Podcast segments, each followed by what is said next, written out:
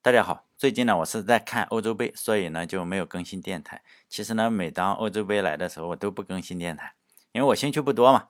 足球算是一个，我年轻的时候说实在的踢的还行，现在呢就是人长得像个足球似的了，也很少踢足球了。上学的时候基本上每周可以踢七次嘛，甚至比七次还要多，上午踢了下午踢。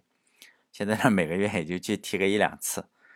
欧洲足球嘛，就算是世界足球的巅峰吧，然后代表了。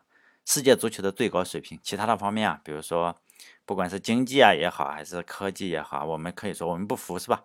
就是我们是第一。但是呢，这个足球这东西以结果定输赢，可能你说第一的话，你上去被人打个八比零，或者是三比零、四比零。其他的国家嘛，不管是非洲也好，还是是亚洲的国家也好，呃，可能就巴西是比较厉害啊。其他其他的地方，除了欧洲之外，就巴西比较厉害。说实在，阿根廷也是第一个档次的。基本上都是踢不过欧洲，欧洲是最厉害，包括美国也不行，什么加拿大就更不用提了。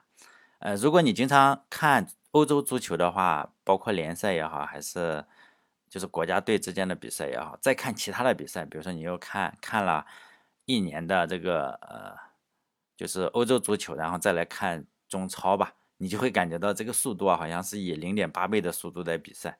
或者是零点九倍，反正你就总感觉是慢一拍，不管是传球也好，还是哎什么东西都慢一点，反正你就是看到慢一点。